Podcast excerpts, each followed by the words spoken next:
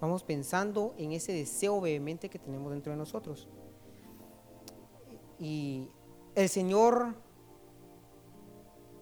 no va, nadie va a llegar al final de su carrera o al final de la vida, sea impío o sea pío, y va a decir, no se me dio lo que quería.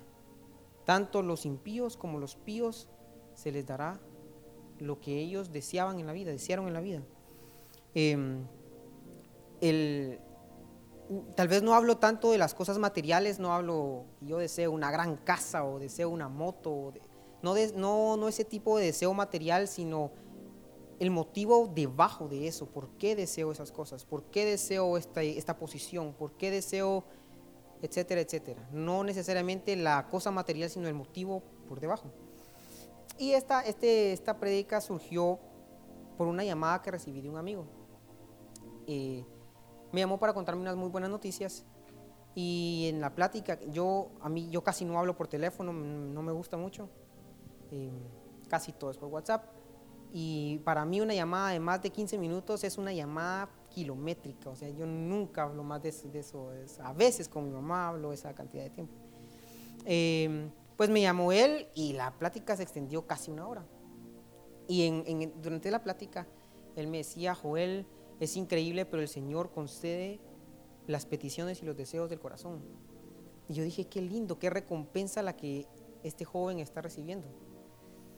Eh, pero también recordé de una vez, eh, escuché a alguien compartir que cuando le desean a uno feliz cumpleaños, por lo general a uno lo que le dicen es, eh, espero que el Señor cumpla los deseos de tu corazón.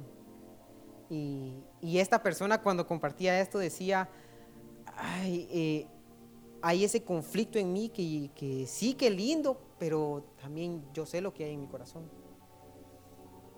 Y, por ese lado es una gran recompensa, wow, sus deseos serán cumplidos. Pero ¿qué hay en ese corazón? ¿Qué hay en tu corazón? Memorizando ahorita Proverbios, en Proverbios 11, 31 eh, en este, hace una bendición memorizar proverbios, a los que lo están memorizando, y animo, hermanos, aunque no estén en el concurso, intenten memorizar proverbios. Eh, el próximo año asumo yo que vamos a seguir con proverbios, inténtenlo, hermanos. Eh, aunque los oficiales, todos, hermanos, es una bendición este libro. es un poquito complicado de, memorizar porque no es una historia, pero es, es precioso, hermanos, es precioso. Pues este ciclo de este año termina con este versículo. Y, para mí fue muy impactante cuando lo memoricé. Dice el versículo 31 del capítulo 11. Ciertamente el justo será recompensado en la tierra. ¿Cuánto más el impío y el pecador? Todos van a ser recompensados, todos. Nadie se va a quedar sin recompensa. Toditos en esta tierra. No dice en más allá, en lo eterno. Él está hablando de aquí. Todos aquí, en la tierra. El justo será recompensado en la tierra. Cuanto más el impío y el pecador. Todos, nadie se va sin recompensa, todos tienen su premio. Ahora está muy de moda eso de los premios de consolación, que gana primero, segundo, tercero y ahí todo el resto también tiene medallas porque todos son ganadores. Eh, el primero, el segundo y tercero por algo están ahí. No, todos son ganadores. Em, pero obviamente las, recompensas de estos grupos de personas son muy diferentes. No va a ser igual la recompensa del impío a la, la recompensa del justo. Y por darles unos ejemplos, rapidito. Los hijos de Recab,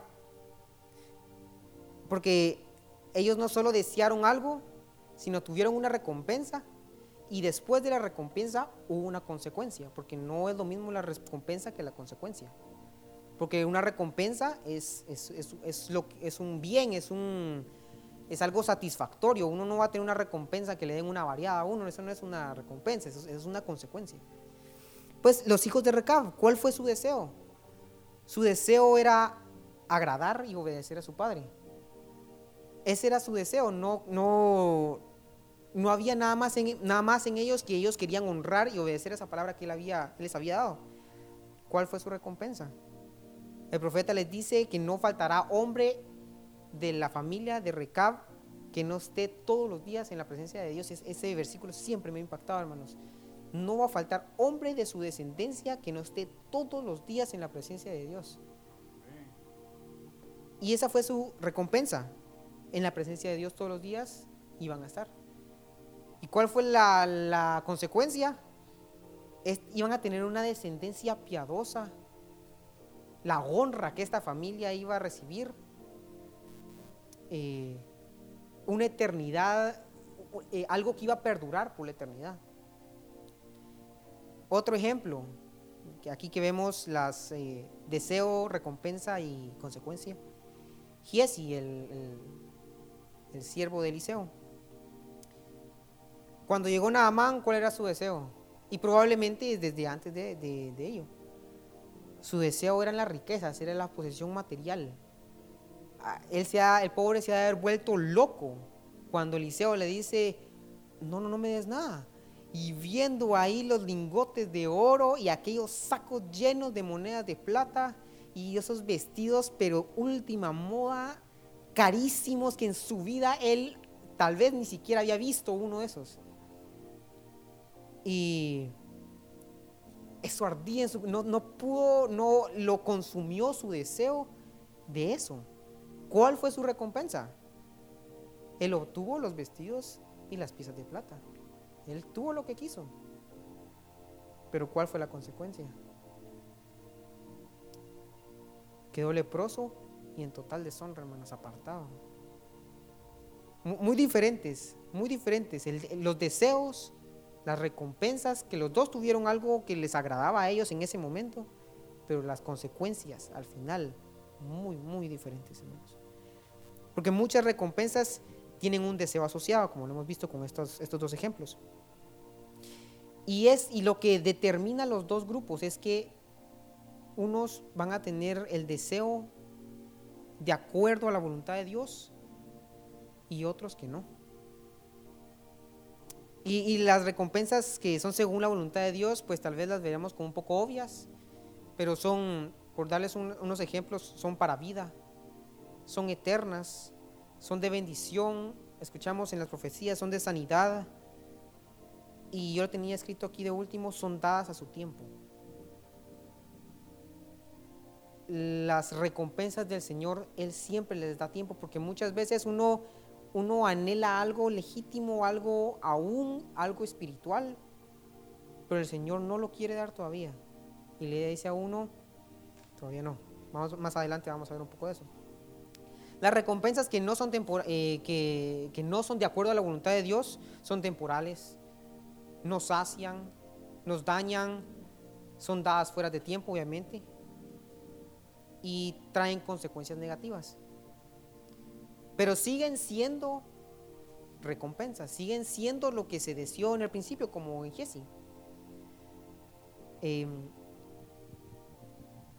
estas últimas semanas, eh, últimos días, eh, leí un libro acerca del asesinato de Lincoln. Eh, es un momento muy histórico de la, de la historia de, la, de, los Estados Unidos y marcó mucho, mucho a ese país. Y es muy interesante porque relata tanto la línea del el presidente Abraham Lincoln como la línea del asesino. ¿Qué estaba sucediendo en ambos lados? Y es interesante notar cómo cuando se va desarrollando eh, el deseo del asesino era eh, obviamente eh, terminar con la vida del presidente, pero él quería que todo el mundo se enterara. Él quería que todos, todos supieran quién había asesinado al presidente. Y no solo él, él escribió una carta el día anterior diciendo, eran cuatro personas involucradas en diferentes partes del país, de la ciudad, que iban a hacer diferentes cosas. Este, este y este y yo cometimos esto este día y le dio la carta a alguien para que le enviara el día siguiente. Él quería que no se le escapara, que la mandara al periódico. Él no quería que a nadie se le escapara que él había hecho esto. Es más, eh, eh, cuando él está escapando, primeras, de los primeros contactos que él tiene que le llevan comida y algo, él pide un periódico porque él lo primero que quiere ver es la reacción de que todos están, eh, el sur lo está exaltando, de que, ah, nuestro héroe, él vino a rescatarnos y terminó con la vida del tirano. Y eso fue lo primero que él, que él pidió. Hasta el día de hoy, hermanos, no hay ningún americano que no se sepa su nombre. Si uno le dice a, uno, a, cualquiera en los Estados Unidos, John, ¿cómo se llamaba? John Wilkes Booth, todos, absolutamente todos van a saber que él está involucrado en el asesinato de Lincoln. Todos, sin excepción. Es el criminal más reconocido en los Estados Unidos. Él obtuvo lo que quiso. Y hace, hace unos meses escuché que es muy común esto de entre los criminales, que cuando ya están, ya los han traído presos y, el día siguiente por lo general, lo primero que ellos piden es un periódico porque quieren ver cómo salieron ellos en la portada, cómo, cómo, cómo el mundo se enteró de la hazaña que ellos habían hecho. Y ahí ellos obtienen su, su recompensa. En Mateo 6, no lo, vamos, no lo vamos a leer, Mateo 6, 2 solo para que lo apunten, 2, 5 y 16. Eh, el Señor les está hablando de que cuando den limosna, cuando estén orando, cuando estén ayunando, eh, no lo hagan tocando bocina diciendo, hey, aquí estoy con la billetera y saco y, dejo ahí las monedas para que caiga, que se escuche. Eh, cuando, cuando oren, que no lo hagan fuertísimo para llamar la atención. Eh, que cuando ayunen, eh, el 16 dice, cuando ayunéis no seáis austeros como los hipócritas, porque ellos demudan sus rostros para mostrar a los hombres que ayunan. De cierto os digo que ya tienen su recompensa. Esa es su recompensa, el reconocimiento. Los hombres los vieron y dijeron, este hombre es santo, este hombre de verdad que, de verdad que es, es, es devoto. No sé, ¿cómo les habrá ido ustedes en el ayuno, hermanos? No sé si cuando los llaman a la hora del almuerzo, ya vamos a comer. Y no, no, hoy no voy a salir a comer. ¿Y por qué? Es que, es que no, hoy no, hoy no. ¿Y estás malo? No, es que no. ¿Y qué tenés? No, es que estoy ayunando. Ay, no, no, tranquilo, no te preocupes, es que no sé qué, aquel, no, ya, que está ayunando. Qué increíble.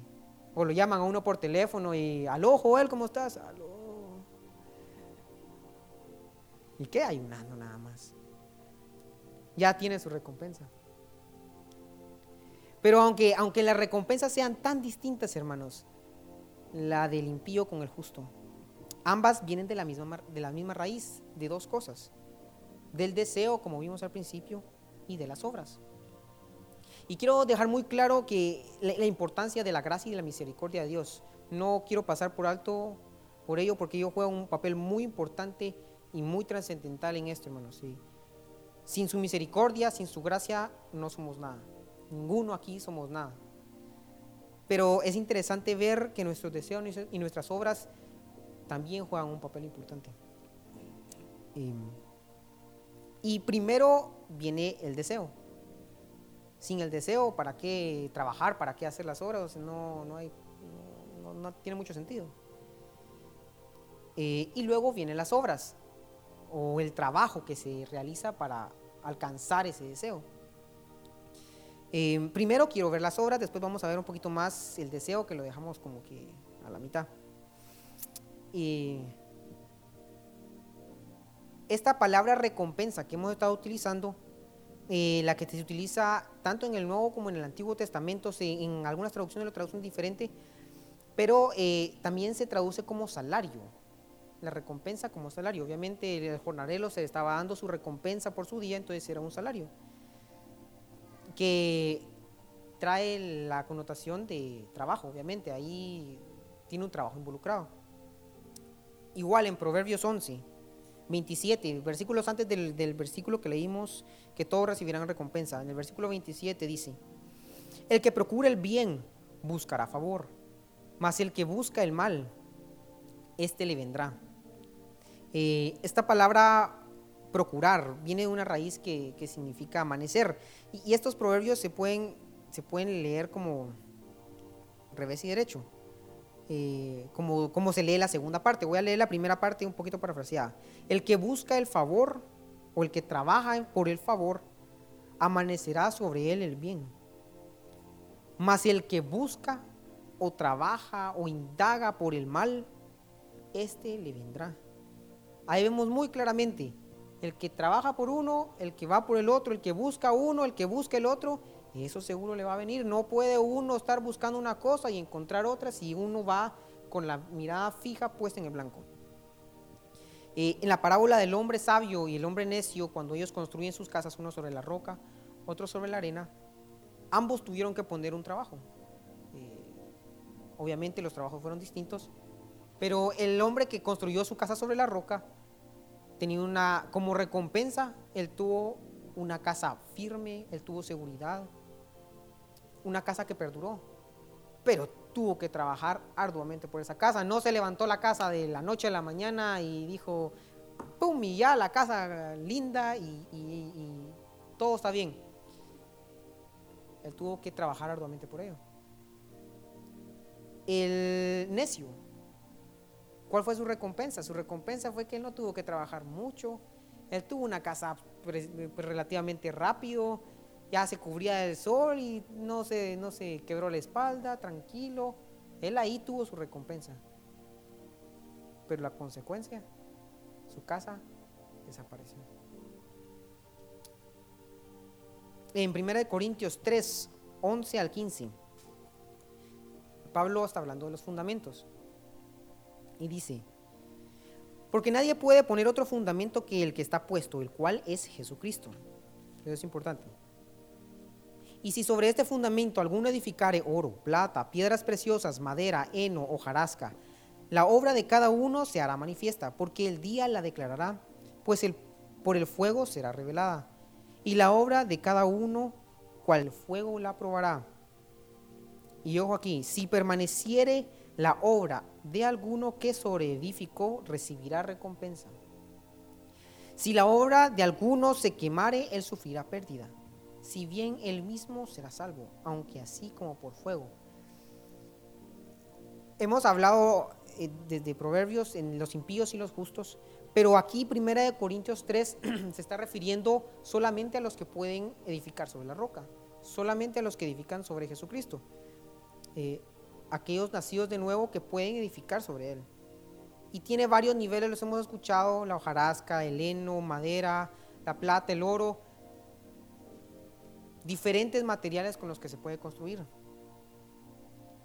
Y aquí dice, si permaneciera la obra de alguno, que alguno sobreficó, este recibirá recompensa. Obviamente, esa es su recompensa. Lo que él haya construido, perduró. Pero también lo que, los que construyeron con hojarasca van a tener su recompensa. Su recompensa es que tuvieron algo, tal vez algo exterior, algo, algo que se construyó rápido, algo que fue que fue notorio a los demás que ellos tenían algo construido, pero como una casa de, cuando uno hace casa con tarjetas, que uno las puede construir toda bonita, se mira la casa, pero con un soplecito que le haga uno y para abajo. La recompensa, tienen algo muy bonito y ahí como que, ah, sí, aquí yo tengo mi castillo de hojarasca, pero por el fuego será probado toda obra. Eso es en cuanto al trabajo o en cuanto a las obras. Eh, quiero pasar ahora al deseo. Eh, y este, como les dije al principio, es lo que va primero antes de las obras. Eh, necesitamos ese deseo para hacer las obras, si no, no hay, no hay el por qué hacer, trabajar por algo. En Génesis 13, el Abraham, Abraham, todavía no es Abraham, llega a, a Canaán, se hace muy rico, llega con Lot y se hace en extremo rico, no solo él, sino también su sobrino. Y en este capítulo es cuando Abraham y Lot se separan. Y Abraham le da la opción, hijo, tú puedes escoger hacia dónde tú vas. Tú vas para allá, yo voy para el otro lado. Tú vas para el sur, yo voy para el norte. Vamos en direcciones opuestas, pero escoge tú. Y, dice, déjenme encontrar el versículo, el versículo 10 dice, Y alzó Lot sus ojos y vio toda la llanura del Jordán, que toda ella era de riego, como el huerto de Jehová, como la tierra de Egipto en la dirección de Soar, antes que destruyese Jehová Sodoma y Gomorra. Él alzó sus ojos y dijo, esta tierra ha de haber sido una belleza, hermanos. Y más para él que habrá tenido mucho ganado, mucho, mucho pasto para su ganado, mucho espacio fértil, él podía, si quería, podía empezar a sembrar, podía ya asentarse en Canaán y, construir algo ya más, más estable, tenía la ciudad cerca, el río estaba ahí, que, no se, a la vista era tan, tan deseable las llanuras del Jordán. Y, y tal vez lo que él deseó no era nada, nada incorrecto, o sea, no, no, él no estaba pecando porque él quería una buena tierra. ¿Quién no quiere que su casa esté en el lugar, en el vecindario bonito, que esté algo, algo bonito, algo, algo fértil, próspero? Pero aunque no era, no era algo pecaminoso, no era algo malo, no era el deseo de Dios en ese momento. El Señor les, les había dicho que Él quería que fueran extranjeros, que ellos fueran peregrinos en esa tierra, que no, no se asentaran, no se mezclaran con los pueblos. Y eso fue precisamente lo que sucedió con la vida de Lot. Él se mezcló con, con los de Sodoma, se fue metiendo más y más y más y más, y al final apenas salió con su vida. Lo curioso en el versículo 14 y 15 dice, y Jehová dijo a Abraham, después que Lot se apartó de él, ya se había ido Lot a, los, a las llanuras del Jordán. Alza ahora tus ojos y mira desde el lugar donde estás hacia el norte y el sur y al oriente y al occidente, porque toda la tierra que ves la daré a ti y a tu descendencia para siempre. Ya se había ido Lot. Lot se tuvo que haber ido en alguna de estas direcciones, norte, sur, oriente y occidente. En alguna de esas estaba Lot. Pero Dios le dice a Abraham, Abraham, todo lo que ves, Abraham, todo lo que ves, incluyendo las llanuras del Jordán, todo es tuyo, todo, todo es tuyo, todo te lo voy a dar. Pero no ahorita. No es, no es ahorita para ti. Es para, te lo voy a dar. Será para tu descendencia. Pero el Señor en ese momento quería otras cosas para Abraham porque quería enseñarle otras cosas. Y Abraham fue a morar a Hebrón, fue a morar al desierto. Em, me pareció muy interesante que lo que Lot deseó, el Señor se lo dio a Abraham. Porque Abraham no estaba buscando, no estaba diciendo, Señor, yo quiero la mejor tierra, yo quiero una buena tierra. Probablemente él tenía, Señor, me gustaría tener algo bonito. Pero yo sé que tú sabes cuál es lo mejor para mí. Y tú sabes que si yo elijo, va a ser para muerte, como lo fue para Lot. En otro ejemplo, en Segunda de Reyes, otro, otro ejemplo de alguien que, que deseó algo vehementemente o deseó algo. En Segunda de Reyes está Eliseo. Y un paréntesis acá. Eh, estábamos hablando hace poquito, porque estoy pasando por mi lectura bíblica por, la, vida de Eliseo. Y le mencioné algo a mis abuelitos durante un desayuno. Y, les mencioné algo de, en, mi lectura. Y, me dice el pastor, mm, yo me recuerdo de tal y tal prédica y me dice el nombre de la prédica que, que, compartió tal y tal hermano de una iglesia de hace más de 30 años y en esa iglesia lo compartió y yo y dijo tal y tal y yo wow y aquí, para el próximo jueves ya se les habrá olvidado qué fue lo que dijimos aquí. Pero qué increíble, hermanos, qué increíble. Que aunque sea, aunque sea algo, aunque sea algo, el Señor nos deje esta noche. Pero Eliseo, el, el deseo de Eliseo se ve muy claro cuando, cuando Elías va a partir. Él quería esa doble porción cuando Elías le pregunta qué quieres que haga por ti, sin dudar, sin, ningún, ningún lapso de tiempo, le dice, quiero una doble porción de tu espíritu. Y vemos el, deseo de él de obtener eso. Eliseo mismo, perdón, Elías mismo lo trató de desanimar. Quédate aquí, quédate aquí. Yo después de la tercera vez que me dijo quédate aquí, a mí me hubiera dado pena, como que ya, ya no te quiero, me me está diciendo ya, piérdete o algo, ya no te quiero ver. Pero Eliseo no, Eliseo quería eso. Aunque todavía Eliseo no se lo había prometido, pero él quería eso. Y él quería eso, tenía puesta la mirada, él sabía, porque los, hijos de los profetas eh, también lo tratan de desanimar, le dicen, eh, sabes que ya se va a morir, ¿va? que se te va a ir. Y él sí, ya sé, ya sé, él ya sabía, él ya sabía, pero él no quería perderse esa oportunidad, ni la carroza de fuego, nada, nada lo distrajo, el Jordán, nada.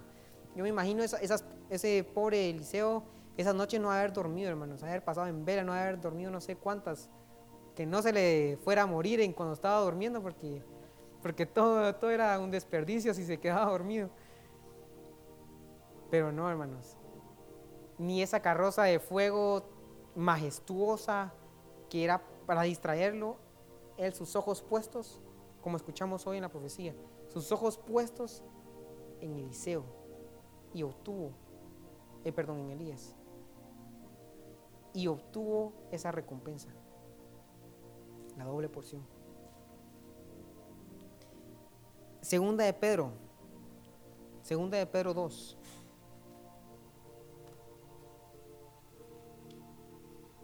Vamos uno a uno.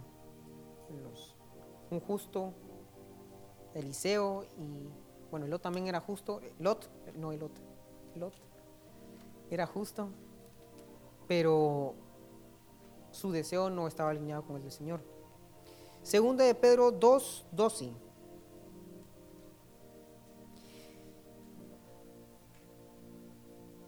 Pero estos, hablando mal de cosas que no entienden como animales irracionales nacidos para presa y destrucción, perecerán en su propia perdición, recibiendo el galardón de su injusticia, ya que tienen por delicia el gozarse de deleites cada día. Estos son inmundicias y manchas quienes, aun mientras comen con vosotros, se recrean en sus errores tienen los ojos llenos de adulterio, no se sacian de pecar, seducen a las almas inconstantes, tienen el corazón habituado a la codicia y son hijos de maldición. Han dejado el camino recto y se han extraviado siguiendo el camino de Balaam, hijo de Beor, el cual amó el premio de la maldad. Balaam siempre para mí ha sido un misterio, El, el de ojos abiertos pero caído. Me, parece curioso que durante el tiempo del pueblo de Israel haya existido otra persona fuera del pueblo, no tenía nada que ver con el pueblo que conocía a Jehová, él, lo conocía, hermanos, él, él escuchaba a Dios. Pero aquí la última parte de este versículo 15, el cual que se han extraviado siguiendo el camino de Balaam, hijo de Beor, el cual amó el premio de la maldad. Él amó él deseó la recompensa de la maldad, si lo podemos ver así. En números 22, 23, en, esos, en esos capítulos se narra la historia de Balaam y la conocemos muy bien. Eh, desde, desde la escuela dominical se le enseñan a uno el animal, que, la mula que le habló a Balaam.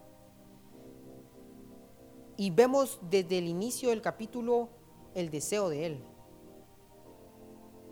Cuando llega la primera vez, les dice, descansen aquí, voy a consultar a, Dios. Y uno dice, todo bien. Y le di, pregunta a Dios, Señor, eh, ¿tú quieres que vaya con ellos? No, quédate aquí, no quiero que vayas. Y bueno, sale con ellos y bueno, ya escuchó al Señor y les dice, volveos a vuestra tierra porque Jehová no me quiere dejar ir con vosotros. O sea, yo me muero por ir y quiero ir porque sé que me espera. Pero Jehová no me quiere ir, entonces ni modo no puedo, váyanse ustedes. Eh, pero vemos desde la primera visita el deseo de Balaam. Y, probablemente los emisarios que se fueron de regreso le dijeron, él quiere, pero no lo deja ir Jehová. Regresan y en el versículo 18 Balaam otra vez consulta, le responde y dice, y Balaam respondió, el, el números 22, 18, y Balaam respondió y dijo a los siervos de Balac, aunque Balac me diese su casa llena de plata y oro, como, como diciendo, mm, si Balak me diera una casa llena de oro y plata, tal vez, pero, pero no puedo traspasar la palabra de Jehová, mi Dios, para hacer cosa chica ni grande. Y vuelve a preguntar al Señor, y el Señor le dice, bueno, está bien, ve, pero vas a decir lo que yo haga. Y el Balaam feliz, sí, por fin yo sabía que eso es lo que quería, Señor y casi que retorciendo el brazo del Señor, como que yo quiero eso, yo quiero eso, Señor, yo quiero allá, sé que Balak me va a dar dinero, eh, tal vez no una casa, tal vez exageré un poquito con la casa, pero con un cofre que me dé de oro y, me va a dar honra, seguro voy a ser el profeta más reconocido en Moab y quien todo el mundo va a andar hablando de que Balaam y Balaam hizo acá y nos destruyó a Israel solo con la palabra.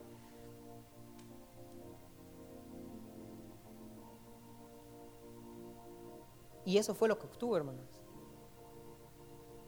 Seguramente Balaam recibió riquezas, seguramente Balaam fue honrado y recompensado porque sí bendijo a Israel y Balaam estaba como que, ay, qué lindo, yo lo traje para maldecirlos y los bendice. Eh, y en esa ocasión él no puede maldecir a Israel porque el Señor no se lo permite. Pero más adelante, cuando Israel pelea contra Moab y dice que mata a algunos reyes de Moab, dice que también mató a espada a Balaam, hijo de Beor, por el consejo y el, por el, porque Balaam, hijo de Beor, había dado el consejo a los dirigentes de Moab que ellos sedujeran con sus, con sus hijas a los hijos de Israel y los hicieran caer así. Y a raíz de eso, una mortandad inmensa en el pueblo de Israel. O sea que de todos modos, él vio cómo se las esquivó ahí y de todos modos hizo estragos en el pueblo de Israel. Seguramente él era honrado, está mencionado como que a los importantes que mataron en Moab estaban los reyes y Balaam.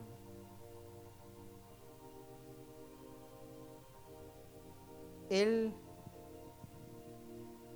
él obtuvo una muerte como, como cualquier otro impío, porque amó el premio de la maldad. Tanto, tanto Balaam como, como Eliseo, hermanos, obtuvieron lo que quisieron. Lot también obtuvo lo que quiso. Aún Abraham, porque estaba alineado con la voluntad del Señor. Escuchamos en las profecías hoy que el tiempo del Señor es el perfecto. El tiempo decía, mantente fiel. Tal vez mientras no recibamos lo que deseamos, mantengámonos fieles si lo que deseamos está alineado a su voluntad. Porque si no lo está, temamos, hermanos. Temamos porque puede ser, puede ser que sea algo, algo lindo, algo legítimo aún, pero fuera de su voluntad va a ser más mal que bien en la, universidad, empezando la universidad, escuché este experimento que me pareció muy curioso. Y en, este experimento de una universidad, se le cableó a un ratón en un laboratorio en a su cerebro para estimularle la parte, ah, la parte relacionada con el placer. Y se, se cableó a un botón que estaba en el, en el espacio en donde estaba el ratón. Y pues eh, soltaron al ratón ahí. El ratón empieza a investigar todo y como es, curioso, empieza al principio eh, medio temeroso y qué será todo, mis, y empieza a acercarse, empieza a acercarse y ve el botón y presiona el botón, se para sobre él. Y los científicos notan que lo repite y lo vuelve a repetir porque obviamente está estimulando la, parte de su cerebro que está relacionada con, con, la, con el placer. Lo sigue haciendo, lo sigue haciendo y no para el ratón. Ahí se queda. Y les causa curiosidad. Meten una hembra para que se apareara con la hembra, hembra y nada. Él sigue presionando el botón.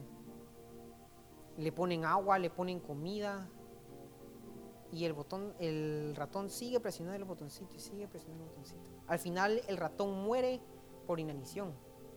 Muere por falta de sueño y hambre y sed. Al final muere de puro placer. Y, y para mí fue, fue tan gráfico eso que, que se refleja tal vez a muchos de nosotros que deseamos algo y deseamos algo y seguimos en eso y seguimos en eso y seguimos en eso y así yo quiero eso y yo quiero eso y yo quiero eso y al final nos termina matando espiritualmente, nos termina durmiendo espiritualmente. Por el puro placer o por el puro deseo de tener aquella cosa, aquella, aquella posición, aquel estatus, eh, aquella posición financiera,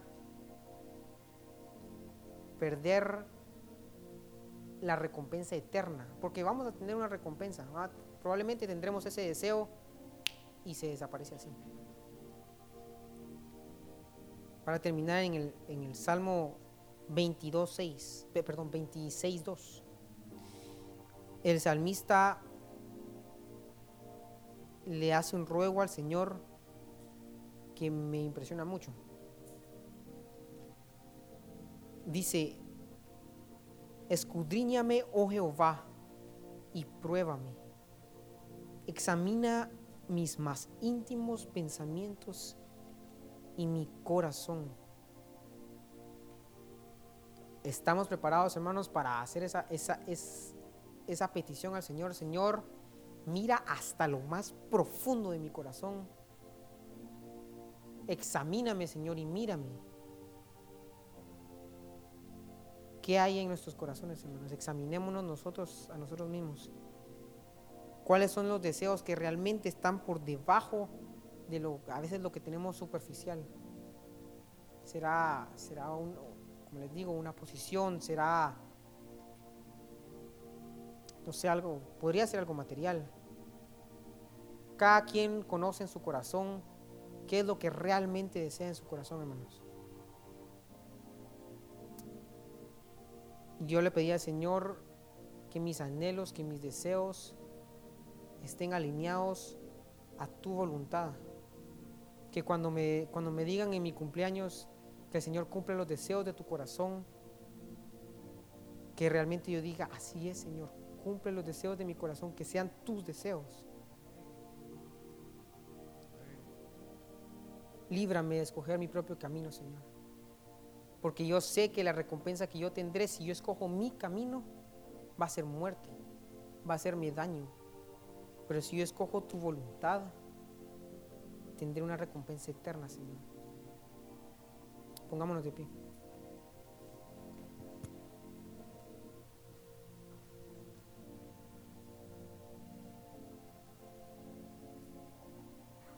Nuestro corazón es engañoso, hermanos. Es, es muy engañoso. Y muchas veces nos engañamos a nosotros mismos diciendo, no, pero yo aquí estoy, hoy es jueves y yo soy de los fieles, yo, yo estoy corriendo en pos del Señor, vengo los martes, ayuné estos dos días. Pero examinemos nuestros corazones, hermanos. Tal vez haya algún área en el que el Señor el Señor quiere que veas y alinees tus deseos a los deseos de Él para tu vida en este tiempo.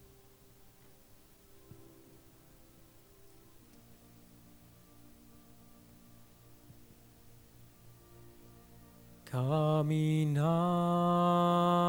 Señor.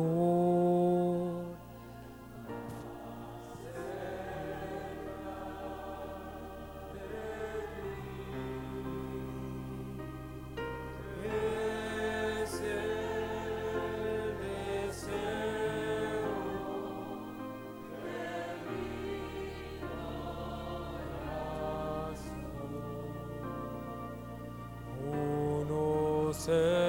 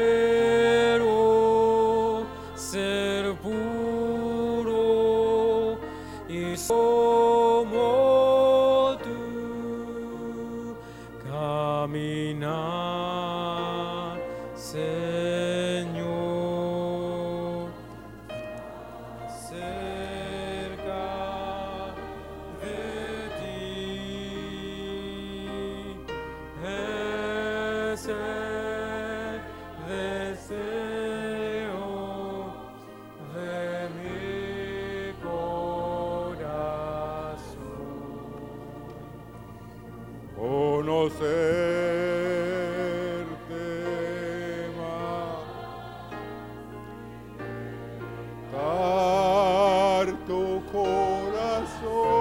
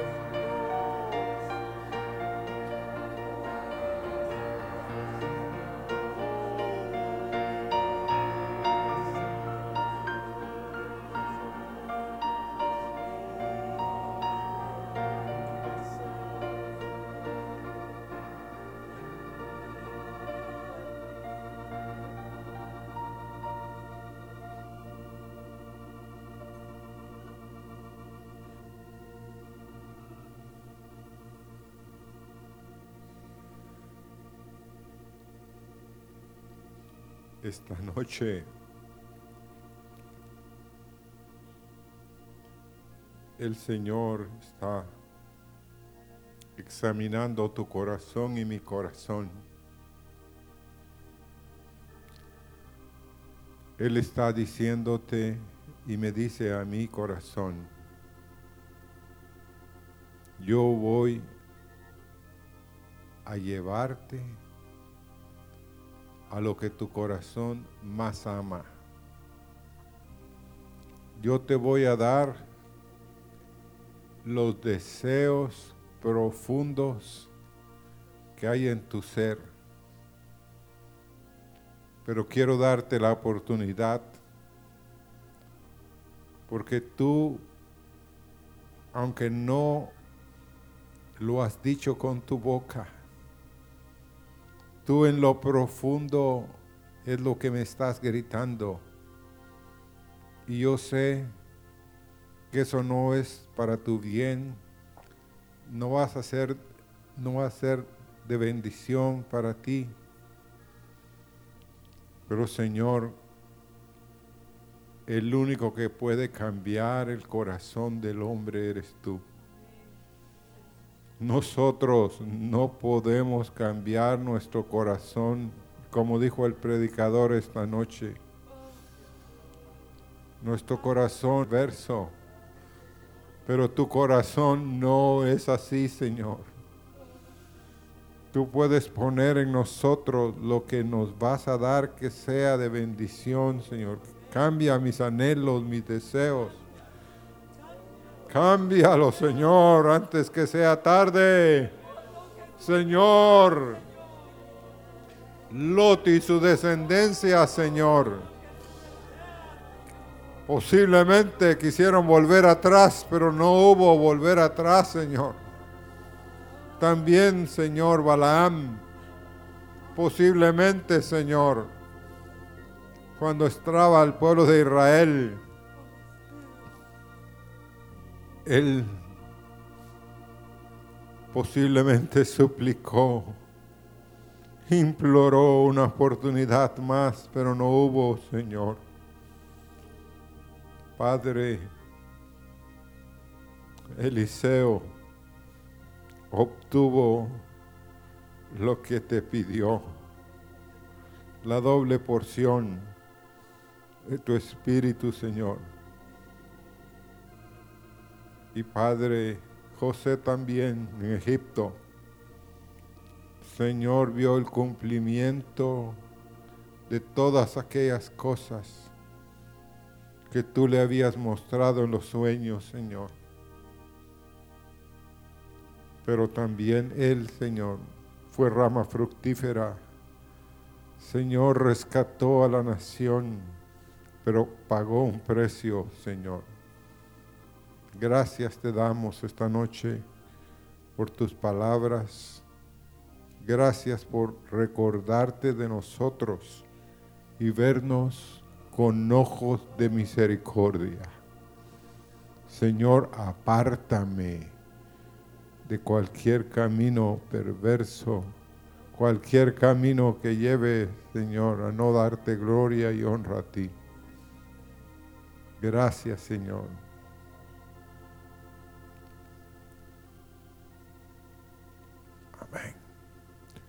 Y con anuncios no vamos a tener servicio el domingo. El problema es